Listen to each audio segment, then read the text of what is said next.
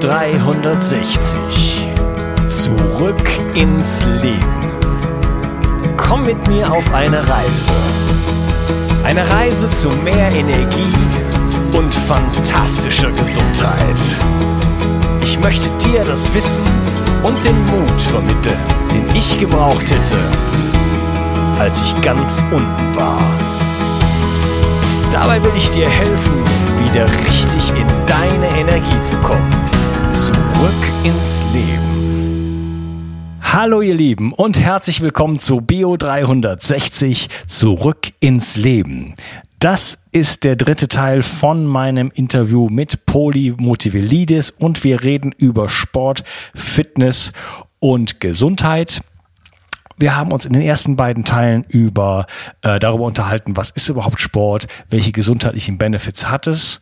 Ähm, wir haben uns über Bewegung unterhalten und dann sind wir auf einzelne ja, äh, Disziplinen sozusagen eingegangen, wie Kraftsport, Ausdauertraining und das äh, hochintensive Intervalltraining. Und ja, in diesem Teil wollen wir uns so ein bisschen damit beschäftigen, ähm, wie kann ich jetzt ähm, auch vielleicht ein paar Geräte noch in mein Training einbauen? Was kann ich zu Hause machen? Ähm, wozu ist ein Fitnessstudio gut? Und wir werden die Community-Fragen beantworten und noch vieles mehr. Das äh, will ich jetzt alles gar nicht sozusagen versprechen, denn ähm, ich habe so viele Fragen eigentlich an den Poli, die kann ich alle unmöglich unterbringen. ich werde mir aber die wichtigsten raussuchen. Das verspreche ich dir an, an dieser Stelle auf jeden Fall. Begrüße mit mir erstmal an dieser Stelle den Poli. Hallo Poli. Hallo, ich grüße dich. Zum dritten Mal. Sehr cool. So, ja. Äh, wir hatten im letzten Teil uns so ein bisschen darüber unterhalten, äh, was kann ich zu Hause machen ohne Geräte. Ähm, wir hatten vorher schon öfters mal die Kettlebell und so weiter angesprochen. Was äh, gäbe es jetzt noch für, für mich für Möglichkeiten, ähm, zu einem gesunden und fitten Körper zu kommen? Ja, wenn ich jetzt ähm, rein die, die wirklich simplen Tools anspreche, dann, wie gesagt, dann gehört für mich definitiv die Kettlebell dazu. Ja, ich habe ja immer wieder vorweggenommen, glaube ich, zwischendurch in den ersten beiden Episoden. Die ist aber für mich auf jeden Fall ein, ein Favorite-Werkzeug geworden, meinem, meinem äh, wöchentlichen Workflow, was das Training betrifft. Äh, es gibt dazu übrigens, habe ich jetzt leider nach meinem Urlaub erst äh, gesehen, eine Variante der Kettlebell, die man dann als Stoffvariante kaufen kann und im Urlaub mit Sand füllen kann. Ja. Das ist vielleicht ein ganz cooles Tool, eventuell für den einen oder anderen Sportler da draußen. Nehme ich jetzt für den nächsten Urlaub wieder mit. Und ähm, darüber hinaus ähm, gehört für mich auch ins Training auf jeden Fall mein, mein Sling-Trainer, also mein, ähm, mein TRX. Wahrscheinlich kennt, kennt das, äh, kennen das die Hörer da draußen eher, als wenn ich jetzt vom Sling-Trainer spreche.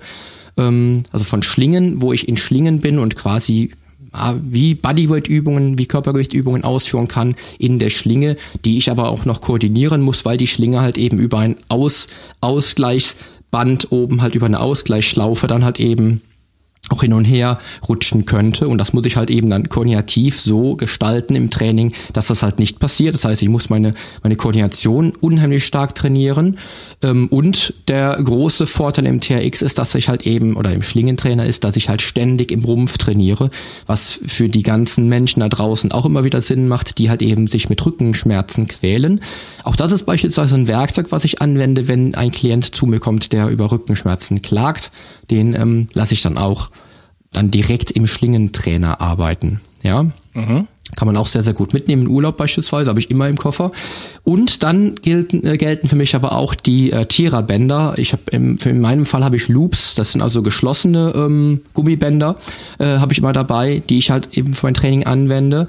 Da gibt's unterschiedlichste Firmen, unterschiedlichste ähm, Stärken auch, aber auch das bietet mir ein gutes Training, weil natürlich der Vorteil bei einem Gummiband beispielsweise besteht, kann man sich jetzt auch selber vorstellen.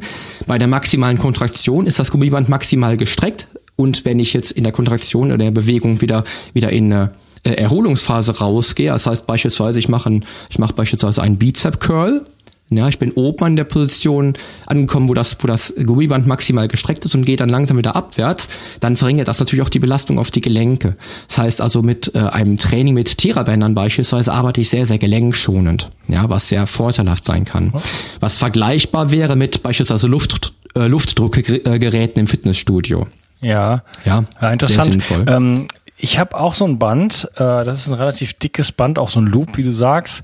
Und äh, damit habe ich zum Beispiel versucht, meine Squats, meine Kniebeugen äh, so ein bisschen ähm, äh, zu verbessern oder zu mhm. da ein bisschen mehr Gewicht reinzubekommen. Aber da ist es halt dann auch so, dass ich ja nur im äh, sehr stark gedehnten Bereich dann eigentlich eine nennenswerte Spannung bekomme und im Anfangsbereich, der ja auch interessant wäre, eigentlich keine. Ich habe das, hab das eher als Nachteil empfunden.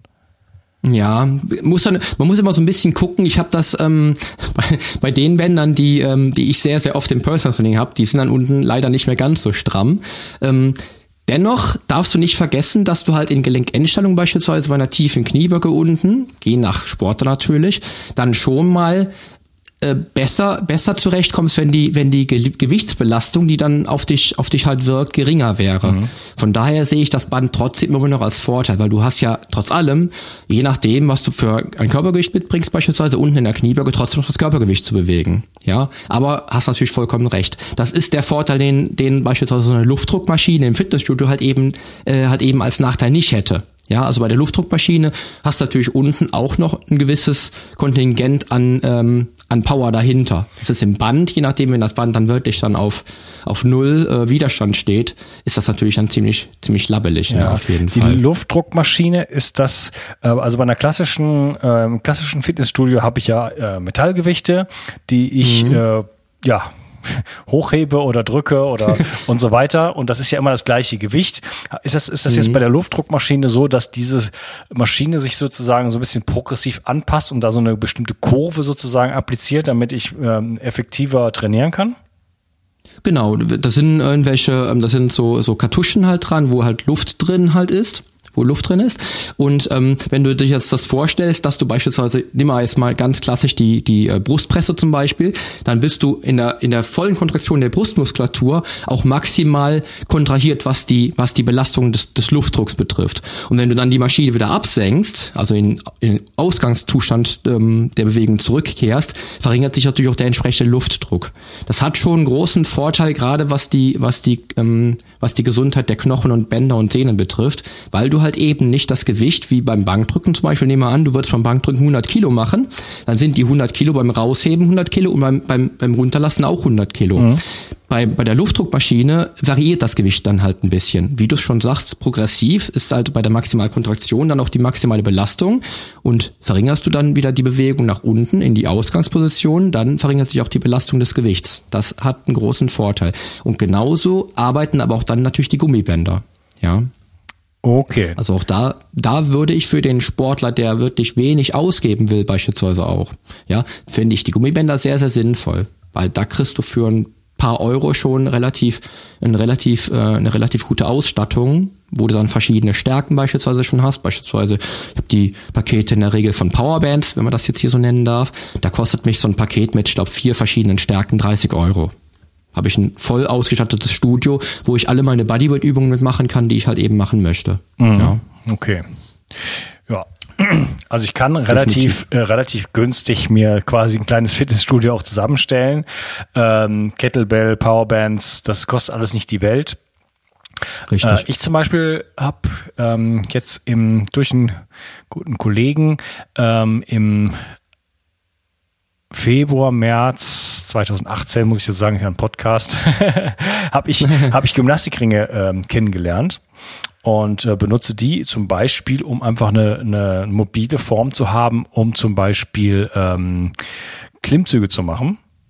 Sehr gut. Und aber auch andere äh, Übungen, die man damit machen kann. Man kann also erstmal damit auch spielerisch umgehen, zum Beispiel einfach äh, ja den Kopf nach unten baumeln lassen und die Füße nach oben. Solche Geschichten, die die mhm. Kinder dann auch äh, sofort machen, wenn sie es machen. Mhm. Und ähm, man kann so, äh, ähm, wie heißen die, äh, Dips machen. Wie heißen, genau. wie heißen Dips auf Deutsch? Ja, Pull-up, ja, ähm, ähm, ja, Dips, genau. Pull-ups wäre dann wieder der Klimmzug. Dips, wie heißt Dips auf Deutsch? Ja, ähm, Dips. Ich kenne es nur Trizep, Trizep drücken. Ich habe es äh, immer nur als Dips bezeichnet. Mm, okay, also man stützt sich irg keine, irgendwo auf auf eine, auf, keine deutsche Bezeichnung okay, auf eine Kante und dann man halt einen Dip. Also müsst ihr einfach googeln. Genau. genau. so, ähm, äh, das kann man damit machen. Man kann damit ähm, Bauchmuskel trainieren und so weiter. Äh, das ist halt auch was, was wirklich sehr, sehr äh, leicht ist, sehr, sehr günstig ist. Das kann man mit in Urlaub nehmen. Das kann man überall mal eben schnell an einen Baum, an ein Fußballtor oder sowas äh, befestigen und hat da auch eine schöne Möglichkeit, damit äh, das ja in sein Trainingsprogramm einzubauen. Also da kann man mit ein paar Tools, will ich damit sagen, ähm, die auch mitunter äh, ja wirklich kostengünstig sind und auch leicht sind. Also das ist bei der Kettlebell ja nicht der Fall, außer man hat eben diese Urlaubsvariante. Äh, kann man da äh, ja schon eine Menge, eine Menge reißen. Genau. Und äh, mit den, mit den ähm, Gymnastikgriffen kann man sich jetzt wahrscheinlich auch direkt äh, das, das Schlingentrainingsgerät vorstellen, weil das ist eigentlich fast das gleiche, das gleiche System zumindest. Auch an zwei Bändern halt eben, wo man dann halt mitarbeiten kann, wo man ein sehr, sehr funktionelles Training mit durchführen kann. Ja, okay. Genau. Poli, du wirst gerade ein bisschen leiser, komm mal ein bisschen an dein Mikro ran. Okay. Ähm, ja, jetzt haben wir schon von Tools geredet. Ähm, Gibt es da noch irgendwas, was du empfehlen möchtest? Nee, ich glaube, da haben wir wirklich auch eine große, eine gute Palette von den Werkzeugen ähm, angesprochen, die ich selber verwende. Ich lasse mich mal ganz kurz Revue passieren, aber ich glaube, wir haben, habe mich wahrscheinlich wieder irgendwo verquatscht eben, aber ich glaube, ich habe alles gesagt. Okay. Wie sieht's denn aus ähm, mit so mit so rigiden Programmen oder oder äh, Variantenreichtum? Also gibt es, ist es überhaupt so ein Wochenprogramm, sich zu machen, ich mache montags das und mittwochs das? Ist das überhaupt sinnvoll oder muss ich auf meinen Körper hören oder äh, muss ich mein Training äh, ständig variieren, um bessere Effekte zu haben? Was ist so deine Position zu dem ganzen Komplex? Ja, das ist auch wieder natürlich ähm, wieder ist immer wieder die Ausgangsbasis. Was möchte denn der Sportler erreichen? Ja. Ähm, nur ist es so, dass der Mensch sich ja nur entwickelt hat durch Anpassung. Das heißt, ich müsste natürlich schon mein, mein Trainingsprogramm den Gegebenheiten meines Körpers dann anpassen, weil mein Körper bleibt ja nicht von Anfang bis zum Schluss des Trainingsprogramms im, im gleichen Leistungsniveau. Das bedeutet, ähm, die Progression im Training ist dann schon einer der Erfolgsfaktoren, die ein Training natürlich dann auch letztendlich dann auch wirklich zum Ziel führen. Das könnte bedeuten, wie ich eben auch schon sagte, oder wie ich auch, glaube ich, wann habe ich das gesagt? In der zweiten Episode war das, glaube ich, wo es darum ging, ähm, wie ich denn ein Trainingsprogramm auch entsprechend ähm, interessanter gestalten kann, könnte das bedeuten, dass ich, wie gesagt, eine Progression mit einbeziehe. Ja, ja Progression, damit meinst du jetzt natürlich äh, zum Beispiel mehr Gewichte oder, oder mehr Einheiten. Mir ging es jetzt Genau, mehr Gewicht oder, oder, oder mehr Wiederholungen oder vielleicht das Volumen erhöhe ich in, dem, in der Folge, dass ich dann mehr, mehr Sätze mache, also mehr, mehr äh, Durchgänge pro, ein, pro äh, ähm, Übung und kann dann entsprechend mich auf die neuen ähm, Gegebenheiten halt auch wieder anpassen. Weil der Körper will ja durch das Training oder ich will mit der, ich will für den Körper einen entsprechenden Trainingsreiz setzen, der mich dann auf ein höheres Ausgangsniveau wieder halt eben beim nächsten Training starten lässt. Das ist ja der Sinn und Zweck des Ganzen. Mhm. Und daher muss ich natürlich auch gewisse ähm, Gesetzmäßigkeiten auch mit einbeziehen. Was auch bedeutet, dass beispielsweise ein Trainingsprogramm, montags machst du das, mittwochs machst du das, freitags machst du das, sinnvoll ist, für einen bestimmten Zeitraum, damit es danach wieder verändert werden kann auf die neuen, auf den neuen Leistungsstand des Sportlers hin, zum Beispiel, wie ich eben schon sagte, das Volumen wird erhöht oder du trainierst eben in den ersten sechs Wochen deines Trainingsprogramms mit diesen Übungen, versuchst du in einem relativ niedrigen Trainingsbereich zu arbeiten. Das heißt, du versuchst deine fünf bis acht Wiederholungen, was bei Bodyweight-Übungen oder Körpergewichtsübungen ja für manche äh, Neulinge im Sport ja schon relativ schwer sein kann. Ja, und im nächsten Trainingsprogramm, wenn du dann halt deine Progression ins nächste Trainingsprogramm mit übertragen willst, würdest du beispielsweise ein Trainingsprogramm machen, wo du dich halt wirklich auf, sagen wir mal, 15 Wiederholungen halt quälst. Auch wenn das dann vielleicht gerade schwer ist ja, so dass du immer wieder andere Reize setzt, damit der Körper sich immer wieder anders konditionieren muss auf die neuen Trainingsreize, die er bekommt. Mhm, okay. Weil, wie gesagt, die Anpassung ist das Erfolgsgeheimnis. Ohne Progression wird es keine Anpassung geben, weil dann wird der Körper ständig üben, aber nicht trainieren. Weil beim Training will ich ja einen höheren Leistungsstand erreichen. Ja, ganz, ganz wichtiges Thema. Mhm, okay. Meine Frage ähm, ging auch in diese Richtung, dass ähm, wenn ich jetzt immer das gleiche Training mache, also gesetzt, dass ich bereits äh, Progression mache und so weiter, also der Körper passt sich an und ich setze neue Impulse, ähm, mache ich dann doch immer wieder das gleiche Programm, die gleichen Übungen, ich nehme die gleiche Kettlebell, mache die gleichen Übungen damit, ich ja, mache ein Standardprogramm, was ich Woche für Woche für Woche durchziehe. Oder mhm. ähm, hältst du es für sinnvoll, die Übungen an sich zu variieren, so dass ich äh, meinem Körper ja. ganz anderen Impulsen sozusagen aussetze. Mhm. Ja, genau. Der, der nächste Schritt wäre nämlich einmal ist die Progression natürlich ein ex extrem wichtiger Bestandteil des Ganzen. Und dann ist die Variabilität wichtig. Ja, ich muss natürlich versuchen, wenn ich jetzt ist immer wieder das Mädel auf dem Crosswalker beispielsweise, die Tag ein, Tag aus die Stunde auf dem Crosswalker macht, auf dem gleichen Level trainiert, äh, mit der gleichen Belastung trainiert, mit dem gleichen Pulsbereich trainiert, die wird sich natürlich nach spätestens sechs oder acht Wochen nicht mehr groß verändern. Mhm. Ja, das bedeutet, sie muss das Training variieren. Wenn ich jetzt wieder zum Bodyweight-Training wechsle, würde das bedeuten, ich würde vielleicht auch im zweiten Trainingsprogramm dann die Übungsreihenfolge verändern. Ja, das wäre der erste, der einfachste Schritt. Sag mal, ich habe eine Handvoll Übungen, die ich kenne und ich möchte aber jetzt diese Handvoll Übungen weiterführen, weil ich kenne die gut und ich will mich jetzt gerade nicht an andere, an neue Übungen gewöhnen. Dann könnte es schon ein, ein, un, ein wirklich sinnvolles ähm, Programm oder eine sinnvolle Programmgestaltung sein, wenn ich diese Übungsreihenfolgen komplett auf den Kopf stelle. Ja, Trotz allem immer versuche, die, die ähm, komplexesten Übungen, wie beispielsweise jetzt ähm, eine Kniebeuge oder die anspruchsvollsten Übungen, wie beispielsweise jetzt ein Klimmzug, doch immer relativ zu Anfang des Trainingsprogramms zu machen. Ja, das wäre eine Idee. Muss man aber auch sich nicht dran halten, weil gerade im Kraftsport ist es so, dass man, wenn man die Gesetze umgeht, dann eher dann der Erfolg äh, da ist, als wie wenn man jetzt sich jetzt immer an die an die festen an die festen Regeln hält. Auch da gilt natürlich, da kann jedes Programm, jede Programmgestaltung Sinn machen solange sie vari variiert. Ja, das wäre der zweite Step. Ja. Und im dritten Schritt ist es dann halt immer so, dass ich halt schaue im Zyklus, welche Stoffwechsellage will ich ansteuern? Möchte ich jetzt gerade Muskeln aufbauen? Möchte ich vielleicht ähm, im Kraftausdauerbereich trainieren, was bei Bodyweight-Training ja relativ schnell passieren kann, oder möchte ich im Maximalkraftbereich trainieren, was dann passiert, wenn ich jetzt als Einsteiger halt eben mit Bodyweight-Training anfange, wenn das mein erster Plan ist, beispielsweise, weil ich keine anderen Werkzeuge benutzen will. Mhm. Ja, das sind so die die ähm, die Variationen. Und dann gucke ich natürlich, entscheide ich, wie viel Zeit plane ich ein pro Woche ja, wie kann ich mir das Training ähm, logisch in die Woche beispielsweise einbauen? Ja, zum Beispiel ist es so, ähm, limitiere ich mich in der Form, dass ich halt eben dann am Abend vielleicht wenig Zeit habe für ein Training, ja, und das Training ausfallen lassen würde äh, und, und, und baue das dann beispielsweise in die Früh ein, vielleicht vor dem Büro und schaue dann, dass es halt eben in der Woche funktioniert oder wie, wie, wie teile ich es mir halt eben ein, dass ich da noch meine Wocheneinheiten halt eben mache, weil das ist ja auch oft ein Problem. Das heißt, der, der Mensch erzielt dann kein Resultat, weil er einfach da nicht kontinuierlich dabei ist, weil er keine Dauerhaftigkeit im Training hat. Ja, auch das könnte natürlich dann ähm, wichtig werden bei der Programmgestaltung innerhalb dieser Woche, die du halt eben machst. Ja.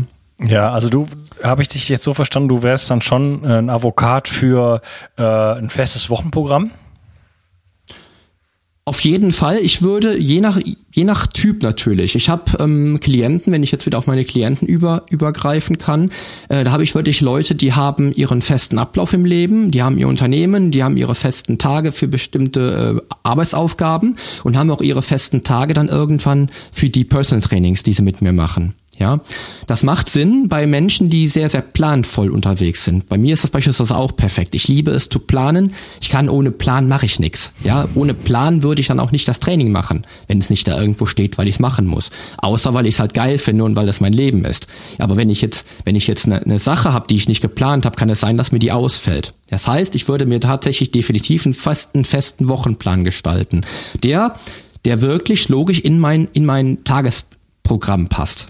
Das muss da reinpassen. Weil sonst laufe ich Gefahr, dass ich dann am Abend, wenn ich dann sage, okay, ich plane das Training abends ein, nach der Arbeit, laufe ich Gefahr, dass ich dann abends nach der Arbeit vielleicht keine Lust mehr habe. Ja, und da muss man auch natürlich so ein bisschen auch im Vorhinein vielleicht schon mal in sich hineinhorchen und mal überlegen, ähm, würde ich das wirklich machen, wenn ich abends nach der Arbeit nach Hause komme? Oder andersrum kann es auch bedeuten, viele, ähm, viele wollen das Training vor der Arbeit machen. Die wollen beispielsweise vor dem, vor dem Büro dann vielleicht noch die, die Runde joggen gehen, was wir im ersten Teil schon mal angesprochen haben, oder wollen vielleicht vor der, vor dem Büro nochmal ins Fitnessstudio flitzen und da ist dann der limitierende Faktor vielleicht, dass sie dann nicht aus dem Bett kommen. Weil es vielleicht zu früh ist. Das heißt, ich muss also schon mal gucken, wie kann ich es denn sinnvoll für mich in der Woche einplanen. Aber grundsätzlich würde ich definitiv mir das ähm, wöchentlich zurechtlegen, wann ich trainiere. Selbst wenn ich, wenn ich die Woche im, am Sonntag beispielsweise für die kommende Woche plane und dann sonntags festlege, dass ich dann nicht den Montag trainiere, sondern vielleicht erst dienstags. Ja. Mhm, okay. Das und dann, und, ja, ja das, und das heißt, wenn ich aber jetzt dann, ja, mh, okay. ich lasse dich ausreden, Poli. Äh, und, und, und dann ist natürlich nochmal wieder der Fall, äh, wenn ich jetzt sonntags festlege, dass ich den Montag trainiere, statt den Dienstag, bin ich dann Dienstag, bin ich dann Montag schon ausgeruht genug, wenn ich dann vielleicht in der, in der, in der darauffolgenden Woche vielleicht dann wieder äh, Sonntag und Montag trainiere oder bin ich ausgeruht genug, wenn ich jetzt Samstag und Montag trainiert habe, da muss man auch so ein bisschen gucken. Also es macht schon Sinn, natürlich ähm, das wirklich logisch zu gestalten, auch mit der Erholungsphase. Ja, das wäre ja wahrscheinlich jetzt auch dann die nächste Frage bestimmt, denn ähm, es ist ja auch immer fraglich, wie oft trainiert denn so ein Einsteiger am besten? Genau, ganz genau. Ja. Lass uns da mal vielleicht äh, direkt drauf eingehen, denn das war tatsächlich mhm. der Hint äh, einer der Hintergründe meiner Frage. Wie sieht's mit Erholung aus? Denn wenn ich zum Beispiel ein festes Programm habe, ähm, bin ich dann überhaupt in dieser Kurve? Da geht's ja, gibt's ja solche Begriffe wie Superkompensation. Kannst du vielleicht auch kurz mal andeuten? Ähm, bin ich dann überhaupt in in der Lage, den richtigen Moment zu treffen, wenn ich nach so einem Plan X das Ganze ähm, designe? Genau, das ist immer die Frage. Also ich glaube, dass ein Einsteiger das relativ schlecht abschätzen kann, wann er dann wirklich tatsächlich an dem Punkt der sogenannten Superkompensation ist. Das heißt, ähm, wir müssen das Ausgangsniveau berücksichtigen. Ja, ich, ich trainiere und mein Ausgangsniveau, was die Leistungsfähigkeit betrifft, sinkt halt eben ab. Dann erreiche ich durch die entsprechende Erholungszeit, die entsprechenden Erholungstage, die ich mir gebe, dann ein höheres Ausgangsniveau, was dann als sogenannte Superkompensation bezeichnet wird. Und an dem Punkt müsste ich quasi einen neuen Trainingsreiz setzen, um wieder höher zu kommen. Ja, um das Ganze dann auch ähm, progressiv steigern zu können.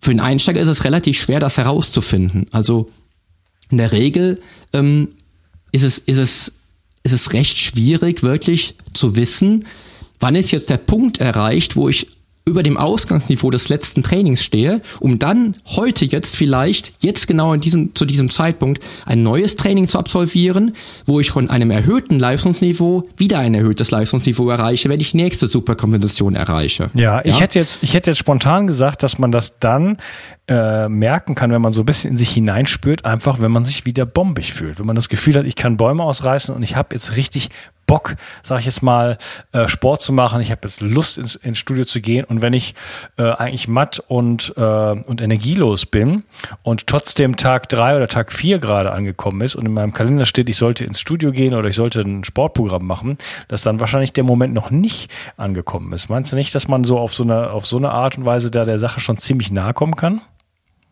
Genau, man könnte jetzt ähm, die subjektiven Faktoren äh, zu Rate ziehen, also autoregulieren, was die Trainingsfrequenz betrifft. Das heißt, also ich gehe auch beispielsweise ins Studio, ähm, wenn ich jetzt einen festgelegten Trainingstag habe und ich merke bei der ersten, ähm, bei der ersten Übung vielleicht schon, heute wäre eigentlich ein planmäßig schwerer, schweres Training angesetzt, aber ähm, das Training, was im schweren Bereich stattfindet, das kann ich heute gar nicht realisieren und ich, also trainiere ich lieber heute leichter, weil mein Körper mir signalisiert, okay, Vorsicht Poli, das schwere Training könnte heute vielleicht nicht ganz so gut passen. Ja, das heißt, der Sportler, der, der Sporteinsteiger kann seinen Körper noch nicht ganz so gut deuten wie wir zwei jetzt, sicherlich. Er kann also vielleicht schon sowas, sowas fühlen, dass er sagt, okay, ich fühle mich jetzt wirklich bombig und das könnte bedeuten, dass jetzt der, der Zeitpunkt ist, wo ich ein neues Training ansetzen könnte.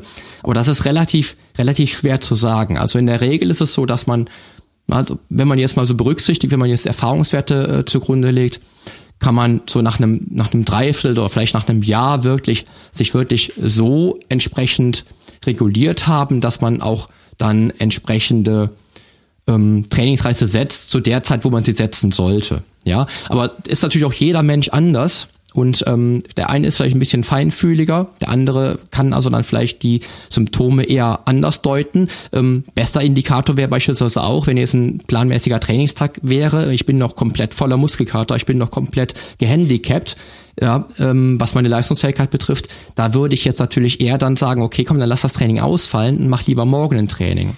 Es ist aber relativ schwammig, das kann man äh, recht mhm. schlecht sagen. Ist der Muskelkater ähm, ein Indiz dafür, dass ich, dass ich noch nicht äh, weiter trainieren sollte? Ja, also ich, ich würde schon sagen, Muskelkater ist ja schon ein Zeichen, dass halt eben die Verletzung halt da ist. Oder wenn ich beispielsweise jetzt von einem Kraftausdauertraining ausgehe, dass ich ähm, eine gewisse Produktion an Milchsäure im Muskel habe, die noch nicht abtransportiert ist, die, die, der, die der Körper halt eben noch nicht reguliert hat. Ähm, und ich würde dann den Muskelkater so berücksichtigen, dass ich da auch die Verletzung, die ich dann quasi halt eben am Muskel produziert habe, noch noch ähm, auch als Verletzung sehe. Und wenn ich dann auf Muskelkater wieder trainiere, dann ist das so, als wenn ich das, das, das Salz in die Wunde streue. Und ähm, das ist immer so die letzten 25 Jahre für mich auch ein Indikator gewesen, vielleicht dann doch heute dann lieber kein Training zu machen, statt jetzt auf Muskelkater wieder zu trainieren. Okay, ja. also ein Wochenplan ist eine gute Idee, aber trotzdem sollte ich äh, vielleicht äh, auf meinen eigenen Körper hören. Und ähm, wenn ich das Gefühl habe, ich habe noch einen riesen Muskelkater, ähm, an, an meinem Trainingstag, dann äh, kann ich ja dann dynamisch sozusagen, aber wieder mit dem Kalender quasi den Trainingstag verschieben oder äh, ein leichtes Training einbauen. Zum Beispiel, ich könnte auch ähm, eine aktive Erholung mit einbauen. Beispielsweise finde ich ganz, ganz großartig, wenn ich dann wirklich äh, auf Muskelkater bin, ähm, gehe ich vielleicht ein Ründchen schwimmen oder gehe ich eine Runde spazieren, um dann trotz allem eine, eine Bewegung zu haben, die vielleicht nicht gerade die Trainings, die, der Trainingsreiz ist, aber die halt eben dann eine aktive Erholung mit sich bringt, wo der Körper dann nochmal besser regenerieren kann aufgrund der Überlastung beim Training oder aufgrund der, der Überlastung der Trainingsreize, der entsprechenden, ja, der überschwelligen Trainingsreize, die ich gesetzt habe. Da kann man so ein bisschen gucken. Da ist aber auch wirklich jeder anders. Ich habe es, wenn ich, wenn ich immer wieder mal so, so hineinhorche in, äh, in, die, in die Klienten, die dann bei mir relativ frisch sind und dann langsam so das Gespür für den eigenen Körper bekommen, wo dann der Klient merkt, okay, ich merke jetzt gerade, der Muskel arbeitet gerade. Ja, das ist wirklich so eine Sache, wie feinfühlig du bist. Also ich glaube schon, dass du für dich ausmachen kannst, wann für dich der richtige Zeitpunkt wäre, ein, ein neues Training zu setzen. Aber es ist halt wirklich eine Frage, ähm, wie feinfühlig du dann auch auf deinen Körper hörst. Ja, darum sage ich auch immer autoregulierend beim Training. Wenn jetzt, wie gesagt, wenn jetzt ein, ein hartes Krafttraining ansteht mit Maximalgewicht äh, und ich fühle mich aber nicht danach, dann, dann würde ich definitiv das leichte Training vorziehen, weil das Gefühl, was ich gerade im Körper produziere, zu Stress führen kann, zu erhöhten Cortisolausschüttung führen könnte äh, und vielleicht im schlimmsten Fall sogar zu einer äh, erhöhten Verletzungsanfälligkeit äh, ähm, dann auch kommen kann. Und dann bin ich gut ähm, bedient auf jeden Fall, wenn ich dann an dem Tag dann tatsächlich leichter trainiert habe. Mhm. Okay. Ja. ja, Poli, mit dem Blick auf die Uhr, ich habe noch große Fragen. Wir haben natürlich noch nicht über Ernährung gesprochen. Äh, ich wollte mit dir über intermittierendes Fasten sprechen. Ähm, ich will mal den Schwenk machen und ein bisschen auf die Community-Fragen eingehen, wobei wir vieles davon schon beantwortet haben. Deswegen will ich auch das knapp halten. Äh, hier mhm. ist eine Frage zum Beispiel von der Janette. Äh, wie sieht es denn eigentlich mit Nahrungsergänzungsmitteln aus? Ähm, die berühmten Eiweißshakes, äh, BCAAs, essentielle Aminosäuren, Ziegenmolke und so weiter und so fort. äh, braucht man sowas? Was hältst du davon? Ähm, und wofür ist das gut? Ja. Ich muss jetzt auch mal wieder einen Schwenk machen. Ich hoffe, ich schweife nicht wieder zu sehr ab. Äh, wenn ich jetzt mal die heutige Situation betrachte, den heutigen Sportler betrachte, und jetzt vergleiche ich mal ähm, eine, eine, eine kleine Story, die ich immer wieder im Fitnessstudio erlebe oder die ich jetzt vor kurzem erlebt habe, kurioserweise. Ähm, wo jemand mich äh, bei, in der Umkleide sah und zu mir sagte, boah Mensch, du siehst ja aus wie Adonis, wie trainierst du denn? Ja, Sieht er wirklich, ähm, ja. Und was, ich werde natürlich hier äh, in den Show Notes das Bild von dir äh, verlinken. Also äh, alter Falter. Respekt. Ja, worauf ich hinaus will, worauf ich hinaus will, ist, jetzt muss ich, jetzt habe ich mich, jetzt habe ich mich gerade tatsächlich dann in diese Situation zurückgedacht. Äh, ähm, oder guck mir mal die starken Männer an vor 100 oder 200 Jahren. Jetzt gucke ich mir mal einen Eugen Sando an, der äh, als der Vorreiter im Bodybuilding galt. Ich glaube, der Mann ist irgendwann um die 1900 ist der ja, glaube ich, äh, Bodybuilder gewesen, geboren, 1800 so und so geboren. Und jetzt stelle ich mir die Frage, was brauche ich denn alles von dem ganzen Zeug, was ich da heute kriege? Mhm.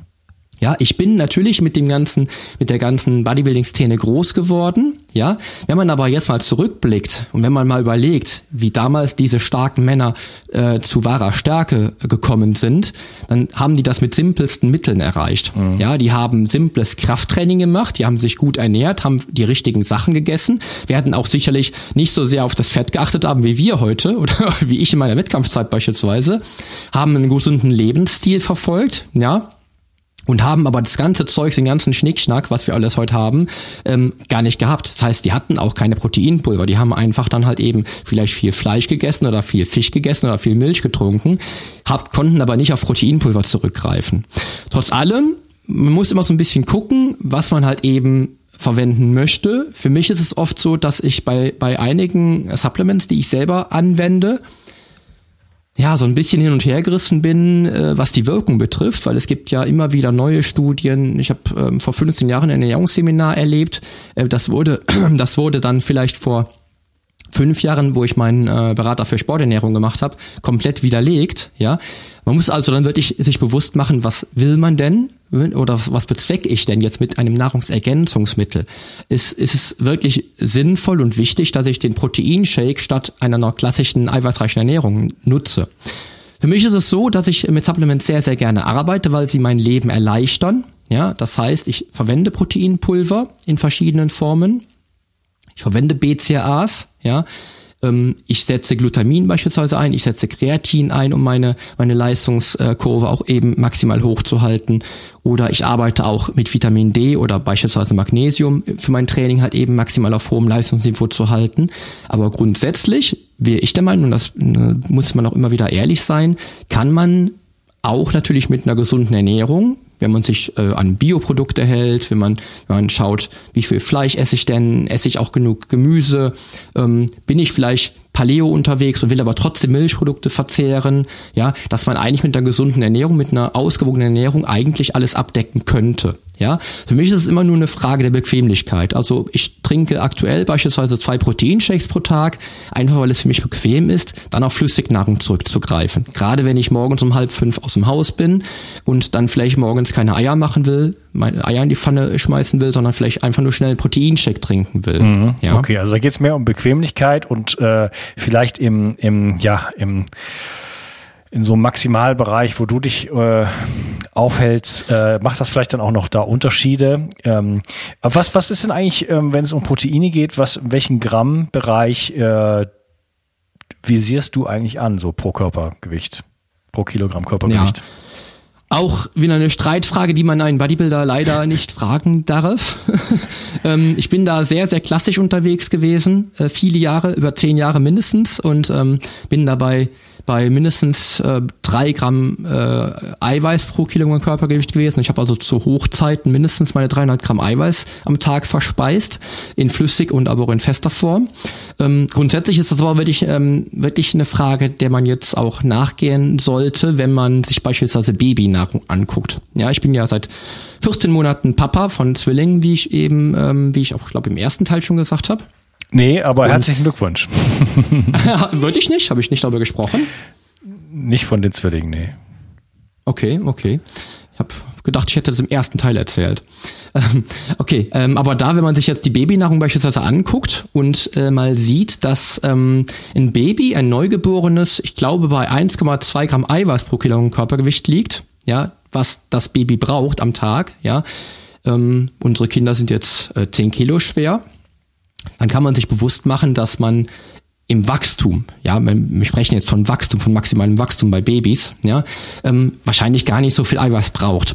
Ich habe da auch eine interessante ähm, Folge produziert in meinem Podcast, wo ich mit Felix Klemme über über Eiweiß ähm, gesprochen habe, der das auch dann, der hat mir das, der hat mich auf diesen auf diesen ähm, Bereich gebracht, wo wir dann auch nochmal beide nochmal wirklich in uns gegangen sind, glaube ich. Und ich habe, wie gesagt, die, die Babynahrung Tag für Tag vor Augen. Aber das muss man nicht bewusst machen. Also ähm, wenn ich jetzt meine 300 Gramm Eiweiß zugrunde lege, die ich damals gegessen habe, ja, bin ich wahrscheinlich weit übers Limit hinausgeschossen. Und da muss man auch immer wieder, wieder dazu sagen, dass ich, wenn ich dann unter diesen 300 Gramm Eiweiß lag, im Kopf schon so eine Blockade hatte und Angst hatte, meine Muskelmasse würde, würde weg, wegschmelzen, ja. Ähm, und das ist leider so ein bisschen die Bredouille, in der so ein Bodybuilder steckt, weil er einfach vermutlich viel zu viel Eiweiß konsumiert. Ja, also grundsätzlich würde ich bei einem gesunden Sportler von eins bis maximal zwei Gramm Eiweiß ausgehen, die er benötigt, wenn er wirklich in einem guten Leistungsniveau trainiert, ja. Vielleicht kommt er aber auch durchaus mit einem Gramm pro Kilogramm Körpergewicht Eiweiß aus. Mhm. Das heißt also wahrscheinlich viel, viel geringer, ja. Ich will aber jetzt auch die ganze Zeit auch jetzt nicht die, die Supplement-Industrie äh, hier ähm, auf den Kopf stellen und das absprechen, dass, dass sie Leute Supplements verwenden sollten. Ja, aber dennoch, man kann da wirklich relativ gut haushalten. Mhm. Ja. Okay, also ähm, wir brauchen Proteine in unserer Nahrung, um äh, überhaupt Muskeln, äh, also nicht nur Muskeln, wir brauchen Proteine sowieso in unserer Nahrung, weil sie ein ganz großer Bestandteil von unserem Körper sind. Äh, so ungefähr alles bis hin zum Immunsystem ist aus Proteinen letzten Endes gebaut und eben auch Muskelfasern. Mhm. Und wenn wir Muskel aufbauen wollen, dann brauchen wir sowieso auch ein bisschen extra Protein sozusagen. Und mhm. das ist ein Riesenthema. Ich werde das, ich will das äh, irgendwann mal in einer großen Folge oder in einem kleinen Special äh, mal richtig beleuchten, denn da gibt es meiner Meinung nach wahnsinnig viele ähm, Unklarheiten wir reden da um, also die, ähm, es ist, äh, Proteine sind ja äh, aus Aminosäuren zusammengesetzt, beziehungsweise Polypeptiden und ähm, da gibt es ganz unterschiedliche Raten von, äh, von der Absorptionsfähigkeit des Körpers sozusagen. Da liegen zum Beispiel meiner Meinung nach die BCAAs bei gerade mal einem Prozent. Und der, mhm. der Gewinner ist, sind die Eier, die liegen bei äh, 48 Prozent. Fleisch ist irgendwo in der Mitte. Äh, alles, was ich, was ich nicht verwerten kann, wird in Stickstoffabfall umgewandelt und das muss dann über die Nieren ausgeschieden werden und so weiter und so fort. Dann haben wir es auf der einen Seite mit, ähm, brauchen wir Proteine, um, um Basisfunktionen im Körper äh, herstellen zu können. Auf der anderen Seite haben wir auch äh, durch die ständige Aktivierung des mTOR-Signalweges ein höheres Krebsrisiko, wenn ich ständig in diesem, in diesem Signalweg mich äh, beschäftige. Das ist jetzt aber ein, äh, ein Hasenloch, da will ich jetzt, können wir jetzt leider nicht mehr einsteigen. äh, das werde ich aber, das ist ein großes Versprechen hier an meine Hörer, irgendwann mal ähm, ja, wirklich versuchen, äh, richtig zu klären. Und ja, es ist ja sowieso, das ist, ähm, wenn ich jetzt über BCAAs spreche, das ist ja das gleiche Thema. Ich habe da vor kurzem mit einem Kollegen über eine Studie gesprochen, ähm, die widerlegt, dass BCA überhaupt Sinn macht. Äh, die sagt sogar, ähm, dass du durch den mehr die Mehraufnahme dieser essentiellen Aminosäuren ähm, die anderen Aminosäuren, die der Körper aufnehmen muss, sogar limitiert, mhm. äh, limitierst, weil du halt eben Überangebot vom einen ähm, senkt die Aufnahme des anderen zum Beispiel. Oder man, man, wir, sprechen, wir sprechen immer davon, dass BCAAs Muskelmasse erhält, ja, oder Muskelmasse sogar verbessert und mehr aufbauen kann. Bei mir ist es so, dass es sogar ein echter Placebo ist, wenn ich meine BCAs nicht genommen habe morgens beispielsweise und ich denke dann, oh, oh, ich habe meine BCAs vergessen, jetzt aber flott, damit ich keine Muskelmasse verliere. Ja, auch wenn ich vielleicht jetzt wüsste, ähm, nach neuester Studienlage, dass BCAs vielleicht doch gar nicht so wichtig sind für Muskelaufbau oder auch vielleicht doch nicht ganz so essentiell äh, für den Muskelerhalt sogar. Ne? Wenn ich jetzt damit fünf oder zehn Eiern am Tag arbeite, komme ich da viel, viel besser zurecht. Ganz klar, definitiv. Aber das ist auch wieder schwierig, das einem, einem Bodybuilder halt auch klar zu machen, glaube ich. Da äh, tue ich mich selber sehr, sehr schwer. Auch mit dem Eiweißgehalt, den ich konsumiere pro Tag. Auch wenn der schon geringer ist als früher, aber dennoch immer noch relativ hoch ist. Definitiv. Mhm. Okay. Lass uns das Eiweißthema mal da äh, an der Stelle. ähm, ich gucke gerade mal so ein bisschen hier über die. Ähm, bist du eigentlich, äh, die Nicole fragt, ob du Veganer bist? Die Frage klingt danach, als wenn sie sich erhofft, dass ich Veganer bin und dass man als Veganer so viel Muskelmasse aufbauen kann. klingt schon fast danach. Ähm, ich ähm, ich habe früher, ich war früher ein leidenschaftlicher äh, Fleischkonsument, muss ich sagen. Mittlerweile ernähre ich mich auch ähm, sehr viel grün, auch wenn ich kein Veganer bin. Veganer auf keinen Fall, auch wenn ich kein Vegetarier wäre. Ja, ähm, ich äh, konsumiere aktuell 400 Gramm Fleisch in der Woche ungefähr und habe wahrscheinlich so 600 oder 800 Gramm Fisch, den ich in der Woche esse. Aber wie gesagt, versuche auch, dass ich möglichst viel äh, Gemüse esse. Ich hab, äh, versuche jeden Tag einen grünen Smoothie zu trinken um da halt eben auch an, ähm, an die ganzen positiven äh, Effekte der, der, ähm, der vegetarischen Kost zu kommen, auch wenn es jetzt in flüssiger Form ist. Ich habe aber auch jeden Tag mindestens 400 Gramm Gemüse in Form von, von fester Nahrung, die ich konsumiere. Aber ich bin leider kein Vegetarier. Ich kenne aber natürlich trotz allem, kenne ich viele Sportler, die auch vegetarisch gesehen äh, eine ganze Menge an Muskelmasse aufgebaut haben, wenn es jetzt vielleicht darum geht. Ja, okay. Dann, ähm, um jetzt mal gleich den Sack zuzumachen, ähm, kombiniere ich mal eine Frage vom Kevin. Der fragt nämlich, ähm, nach der Mahlzeitfrequenz und ich kombiniere das einfach mal so ein bisschen mit dem Thema intermittierendes Fasten. Äh, wie ja. sieht das aus vor dem Training essen, nach dem Training essen? Äh, ist das sinnvoll, das Frühstück wegzulassen? Was ist da so, so dein Take? Ja. Also grundsätzlich, ähm, wenn ich gehe jetzt wieder auf den Neandertaler, also wenn ich jetzt als Neandertaler jetzt am Mikrofon stände, dann äh, hätte ich es nicht so leicht, wie es jetzt, wie ich jetzt in der heutigen Zeit, äh, wie, wie ich es in der heutigen Zeit habe. Ich könnte nämlich nicht in den Supermarkt gehen oder, in, oder zum, zum Kühlschrank wandern. Äh, und da ist intermittierendes Fasten tatsächlich aus meiner Sicht, aus meiner ganz persönlichen Sicht, das ganz, ganz Natürliche. Ja, wenn du mich jetzt vor äh, 15 Jahren gefragt hättest, wie sieht denn deine Mahlzeitenfrequenz aus, hätte ich dir gesagt, ich esse exakt alle drei Stunden eine Mahlzeit und komme so auf sechs bis acht Mahlzeiten pro Tag. Ja, je nachdem, wie lange ich wach bin. Weil ich es damals für extrem wichtig gehalten habe, den Insulinspiegel schön oben zu lassen, beziehungsweise auf dem, auf dem konstanten ähm, Niveau zu halten, ohne dass er extreme Peaks oder extreme äh, Abfälle halt eben entstehen, also dass er extrem absinkt. Und heute sehe ich das Thema halt, wie gesagt, ganz, ganz anders, weil es einfach natürlicher ist, auch mal den Darm zur Ruhe kommen zu lassen, auch mal tatsächlich mal zwölf Stunden nichts zu essen und nur zu trinken vielleicht, ja, äh, um einfach wieder mehr zur, zum, ja, zur, zur Ursprünglichkeit zurückzukommen, ja. Bei mir ist es mittlerweile so, dass ich aktuell nach heutigem Stand ähm, zwischen drei bis vier Mahlzeiten pro Tag esse und einen Tag in der Woche komplett ähm, faste oder intermittierend faste, da äh, frühstücke ich nur.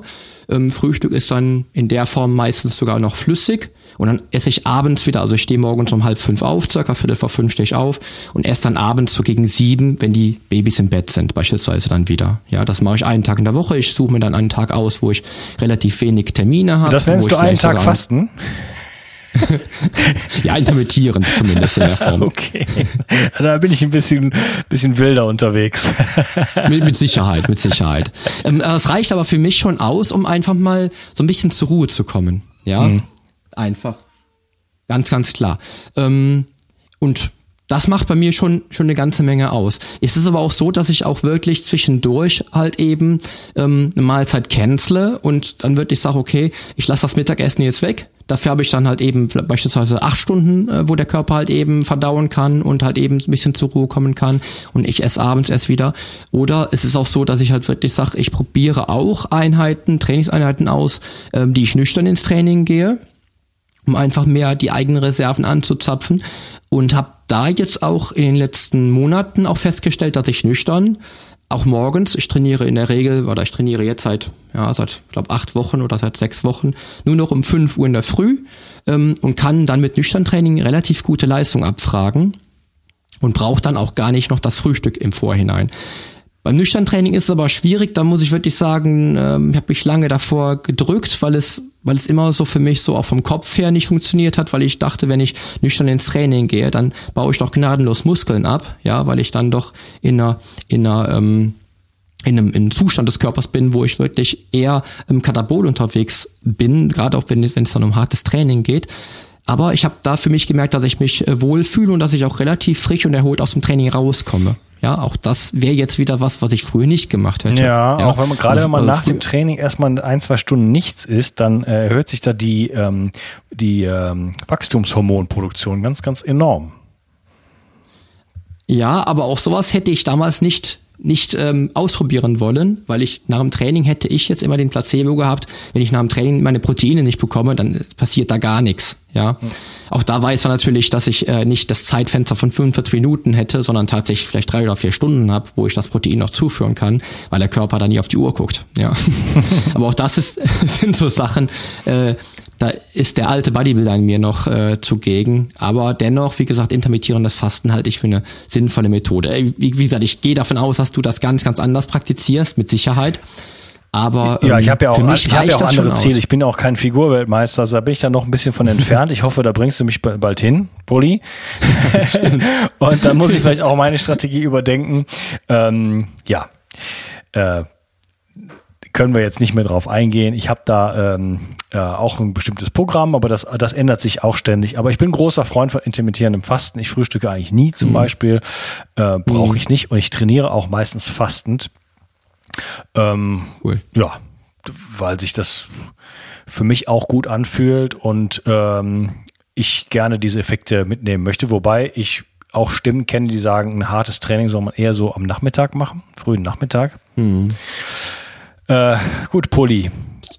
wenn du dem Biorhythmusfrage, eine Biorhythmusfrage genau. würde ich da wieder sagen. Ja.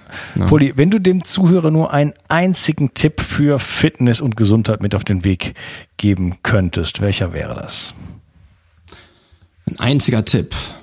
Tja, der einzige Tipp, also den, das, was ich immer wieder merke, äh, was die heutige Leistungsgesellschaft nicht verstehen will, ist, dass äh, man, um ein Ziel zu erreichen, das nicht von, von heute auf morgen erreicht, sondern dass man mit Beständigkeit auf das Ziel hinarbeiten sollte. Ja, ich sage immer, das habe ich jetzt äh, vor kurzem wieder äh, von einer Klientin gehört, die hat sich dann, ähm, die hat mich darauf eigentlich aufmerksam gemacht, dass ich damals, nachdem ich mit dem Sport angefangen habe, ja insgesamt mindestens sechs Jahre gebraucht habe, bis ich überhaupt erfolgreich wurde. Ja, es könnte bedeuten, dass, dass, dass, dass der Weg zum Ziel eigentlich gar kein Sprint, sondern eher ein Marathon ist. Ja, und ähm, wenn das jetzt die eine Sache ist, die ich dem, dem Hörer mitgeben darf, dann ist es die, dass ich sage, du kannst nur wirklich dein Ziel erreichen, wenn du beständig dafür, dafür arbeitest und dann wirklich auch da, daran festhältst, das Ziel erreichen zu wollen. Ja, wenn du auch im Vorhinein, das ist natürlich Grundvoraussetzung, ein klares Ziel hast. Ja, weil das ist manchmal ja auch immer nicht, nicht ganz so, so, so scharf umrissen. Ja, da können, äh, da ist ein Ziel vielleicht gar nicht so ganz klar bewusst bei jedem, bei jemandem. Ja.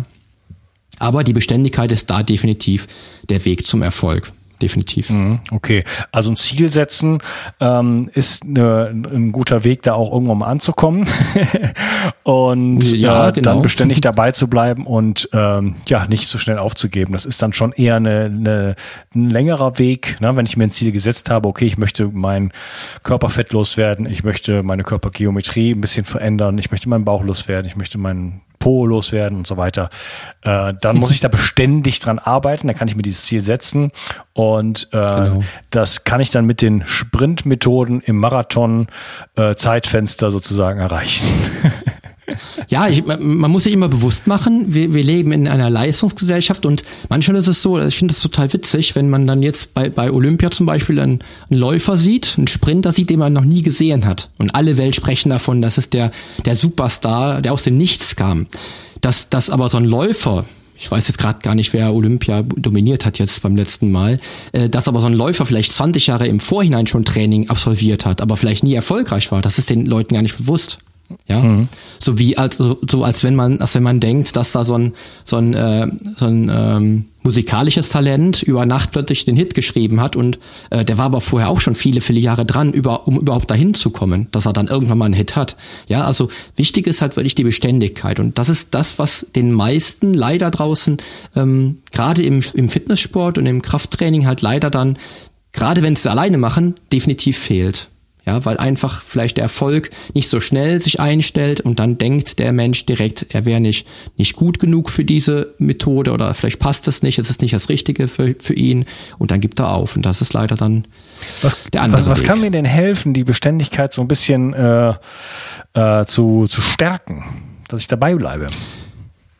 Ähm, die, die Frage ist immer, du, äh, du solltest dir was suchen, was dir Spaß macht und ähm, wo du dann durch den Spaß, den, der du, den den du mit dieser Methode hast, dann auch Erfolg erzielst, weil du dich halt verbesserst, weil du weil du Spaß dran hast, ähm, mehr zu trainieren für diese für diese eine Disziplin mhm. zum Beispiel. Ja. ja. wenn ich wenn ich Klienten habe, wenn gerade wenn ich Klientinnen habe, die ähm, mit Krafttraining nicht viel am Hut haben und die da keinen Bock drauf haben, dann würde ich erstmal mit denen kein Krafttraining machen. Dann würde ich erstmal mit denen halt vielleicht so dieses klassische, was man dann als funktionelles Training be bezeichnet, halt eben durchführen, wo wir ja auch in der, ich glaube in der zweiten Episode schon festgestellt haben, dass funktionelles Training ja auch Krafttraining ist. Aber dann würde ich beispielsweise mit denen vielleicht ein TRX-Training machen oder vielleicht was mit der Kettlebell machen, weil die Kettlebell natürlich auch den Po unheimlich gut äh, antriggert, ja, um dann erstmal zu gucken, woran, worauf hat die denn Spaß? Was könnte ihr denn am meisten Spaß bringen? Oder wo hat sie vielleicht schnelle, schnellste Resultate? Ja, auch wenn das vielleicht wieder das Langhandeltraining sein könnte.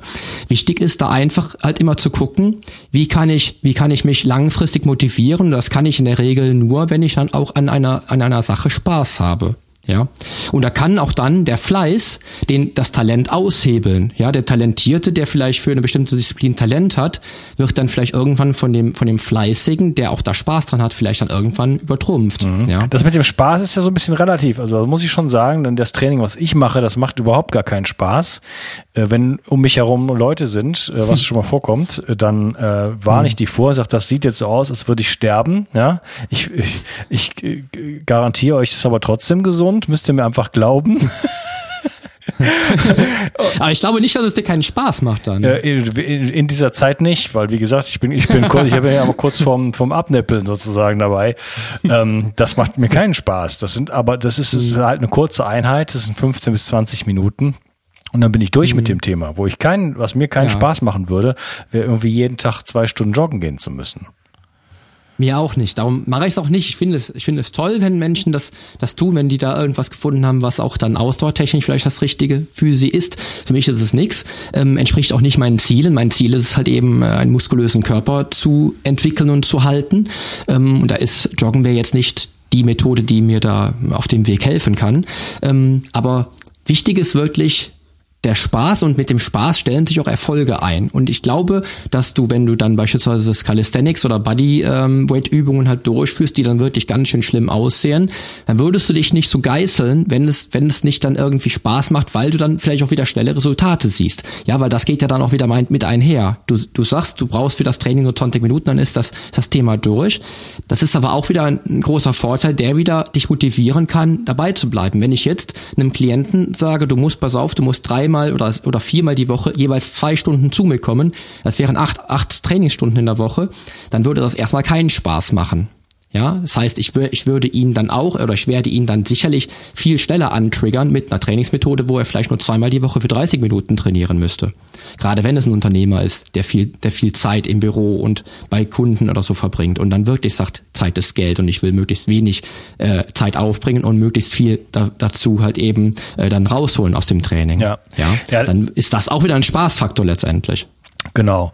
Und äh, das ist ja das eigentliche, das Training, was wir jetzt gerade so ein bisschen so angesprochen haben, das ist ja zumindest bei mir ist das ja auch nicht das der, das ist ja nicht das Ende vom Lied. Ja, ich mache ganz viele mhm. Sachen, die mir Spaß machen und das ändert sich auch so über mein Leben hat sich das viel geändert. Ich habe mal Zeit lang geklettert. Das ist im Moment findet das in meinem Leben nicht statt, aber ich mag das immer noch und das wird auch wiederkommen. Ich mhm. bin Gleitschirm geflogen, äh, Fahrrad fahren, äh, ich bin großer Wandersmann. Im Moment ist so Tanzen bei mir sehr stark im Fokus.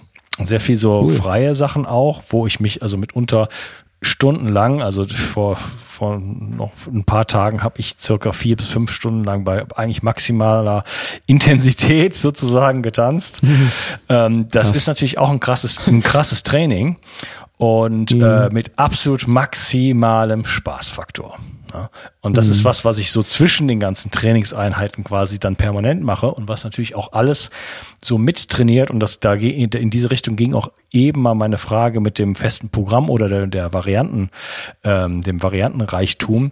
Ähm, mhm, okay. Denn man hat ja ganz viele, wenn man immer das die gleichen Übungen macht, dann trainiert man sozusagen die gleichen Muskeln immer auf die gleiche Art. Und wenn ich da mhm. Zwischensachen einbaue, die möglichst variantenreich sind und wenn es nur ist, mit Kindern spielen, ja, denn die, mhm. äh, die, die wissen, wie man sich bewegen muss. die muss man mhm. einfach nur nachmachen. Mhm. Und dann mhm. äh, kommt man dazu, eigentlich so diese ganzen Lücken zu füllen, meiner Meinung nach. Ja, ja klar, natürlich hast du auch, wenn, jetzt beim, wenn wir jetzt wieder zum Training kommen, die Variabilität natürlich auch durch andere Übungen. Das war ja das, wo ich eben sagte, wenn derjenige dann die sechs Übungen hat, die er dann erlernt hat und sich keine neuen aneignen wollen würde, wäre das die Option. Ähm, aber das ist auch wieder schwierig, weil du hast be bestimmte Bewegungsmuster, die, die sich auch natürlich durch Abläufe im Leben ähm, immer wieder ähneln oder die sich immer wieder ähneln können. Ja, beispielsweise so eine Kniebeuge. Du kannst sie natürlich noch ein bisschen anders gestalten. Äh, und da macht es natürlich schon Sinn, auch dann nochmal andere Bewegungen mit einzubinden. Äh, wir, tanzen wäre jetzt leider nichts für mich. Da ja. hätte ich jetzt leider keinen Spaß dran. Äh, aber das wird natürlich auch da natürlich einen ganz anderen ähm, Trainingsreiz verursachen. Kognitiv viel, viel spannender. Das heißt auch durch das Tanzen zum Beispiel könntest du die Leistung bei der Kniebeuge vielleicht dann sogar verbessern, wenn du Spaß am Tanzen hast und dir die Kniebeuge Spaß macht. Mhm. Ja. Auch das würde dann natürlich äh, einen entsprechenden Trainingsreiz wieder bringen, der dann über das Normalmaß hinausgeht, auf jeden Fall. Mhm. Der auch interessant wäre, definitiv. Auf jeden Fall. Ja. Poli. wir müssen noch mehr Podcast-Folgen aufnehmen. ähm, wir könnten endlos quatschen. Ähm, wir haben jetzt die Zwei-Stunden-Marke erreicht. Ich würde sagen, ja. ähm, wir machen mal den Sack zu hier an dieser Stelle. Ähm, vielleicht kannst du noch kurz mal unserem Hörer so ein bisschen erzählen, wo kann man dich denn überhaupt erreichen und was machst du so? Du hast ja einen Podcast, du hast ein Studio. Äh, erzähl mal was darüber. Genau, also ich komme aus Dortmund, äh, hier aus dem schönen Ruhrgebiet und betreibe seit, glaube ich, einem, über einem Jahr äh, einen eigenen Podcast auch auf iTunes. Change Starts Now heißt der. Kann man auch finden. Ich denke mal, der wird wahrscheinlich auch in den Shownotes bestimmt verlinkt Natürlich. werden. Ähm, da spreche ich halt eben auch über Fitness, über Krafttraining, auch über, ich spreche auch mittlerweile, muss ich dazu sagen, viel auch über, über Mindset, äh, immer wieder ein spannendes Thema, weil ähm, ich sehe mich immer wieder zurück als 15-Jähriger, der durch das richtige Denken dann auch viel erreichen konnte und ähm, ich sehe jetzt auch im Personal Training, ich habe in der ersten Episode darüber gesprochen, ähm, dass ich beim Personal Training sehr, sehr viele Menschen natürlich auch dann verändere in der Form, dass sie ganz anderes Denken annehmen, dass sie anders über sich bewusst werden, was sie sind, was sie wollen im Leben äh, und dadurch auch vielleicht ein ganz anderes Leben schaffen können. Also ich halte das Thema Mindset, Gewinnerdenken vielleicht sogar, wenn man es mal so auf den Punkt bringt, äh, für ein ganz, ganz wichtiges Thema. Und Darüber spreche ich im Podcast halt auch. Ähm, vorwiegend ist es aber trotzdem natürlich auch Fitness betont, ähm, klassisches Krafttraining, Krafttrainingsmethoden, Ernährung, das ganze Thema. Ähm, darüber hinaus habe ich natürlich auch eine Homepage, wo man mich erreichen kann. Das wäre polyonstage.de. Da findet man natürlich auch die Podcast-Episoden nochmal, äh, aber auch andere Informationen über mich, über meinen Werdegang, wie man mich buchen könnte beispielsweise natürlich. Ähm, ich habe auch natürlich viele, viele Klienten über meinen Podcast halt eben dann auch kennengelernt mittlerweile schon. Wie gesagt, ein tolles Medium auf jeden Fall. Genau, also du bist, du bist Personal Trainer, also man kann dich, man kann zu dir hingehen, man kann dich buchen. Genau. Äh, vor Ort. Genau. Geht das auch irgendwie online oder muss man das schon dann im Ruhrgebiet wohnen? Nee, ich habe ich hab auch Klienten, die von, von, äh, von weit, weit weg kommen und äh, die dann beispielsweise nur einmal im Monat bei mir sind, um dann äh, ihre Einheit zu absolvieren. Der Rest geht dann über Skype oder über mein Online-Portal, was ich habe. Ich habe äh, ein Personal Trainer-Portal, wo jeder Klient einen eigenen Account bekommt und darüber kann ich einmal die, die ähm, Leistungsanalyse ähm, machen des Klienten. Ich kann also sehen, wann er trainiert hat. Ich kann sehen, was er gegessen hat und, und, und. Also habe da eine ähm, komplette Übersicht. Das heißt, ich kann, ich kann auch Klienten über Online coachen. Das wird dann komplett rein über Skype laufen und ähm, bin natürlich da auch dann entsprechend frei, was das betrifft, auch Klienten aus dem Ausland zu coachen. Ich habe der Klient, der am weitesten wegkommt, kommt aus Dubai und den sehe ich nur über Skype beispielsweise. Ja, cool. Ja, demnächst hast du so. ja noch einen Klienten aus Frankreich. Äh, da werden genau. wir dann, da werden wir dann drüber berichten, dann, äh, da werden wir dann mal sehen, was der Poli dann vielleicht so in einem halben Jahr oder so aus mir herauskitzeln kann. Ja, ich bin gespannt. ja, ich auch. Sehr cool. Poli, es hat mich riesig gefreut. Haben wir alles genannt? Warte mal. Ich glaube Wo du zu erreichen bist. Du hast einen Podcast, Change Starts Now. Ja, ich, ich bin natürlich klar, man könnte jetzt noch, ich bin auch auf Facebook oder auf Instagram. Ähm, ich hatte mich heute noch mit einem Kollegen über, über, äh, über Social Media Detox unterhalten. ähm, über meinen Podcast bin ich wirklich regelmäßig ähm, erreichbar, sage ich mal. Im Podcast bin ich regelmäßig mit einer neuen Show am Start. Über Facebook und Instagram erreicht man mich auch. Da bin ich aber nicht ganz so oft online, aber da könnte man mich natürlich auch ähm, da könnte man mir natürlich auch folgen, wenn die Hörer das möchten, um da etwas mehr zu, von mir zu erfahren. Aber eigentlich, das Wichtigste ist eigentlich schon mit der Homepage und mit dem Podcast abgedeckt, würde ich sagen. Mhm. Definitiv. Okay, also Change Stars Now ist der Podcast und polyonstage.de ist die Webseite. Poly, genau. großes Kino. Hat mir riesen Spaß gemacht. Ja, auch. schön, dass du, War sehr cool. Ja, schön, dass du dabei warst. Und ich glaube, wir müssen dann nochmal irgendwann einen nachlegen. Äh, lieber Hörer, Definitiv. wenn du noch Fragen an den Poli hast, ja, also ich hätte welche, dann schreib mir das, komm in die Bio 360 Community und schreib mir die Fragen, die du hast. Ähm, die ganzen tausend Sachen, die wir noch nicht angesprochen haben. Das, das Thema Fitness, Ernährung, ähm, Sport, äh, Krafttraining, das ist natürlich enorm umfangreich. Das schafft man einfach auch in zwei Stunden nicht ähm, komplett zu erschlagen. Deswegen würde ich mich nicht wundern, wenn da noch Fragen sind und wenn du, lieber Hörer, äh, ja ganz viele Fragen hast und die mir sozusagen ähm, auf den Tisch legst, dann werde ich an den Poli nochmal herantreten und dann machen wir nochmal eine weitere Episode.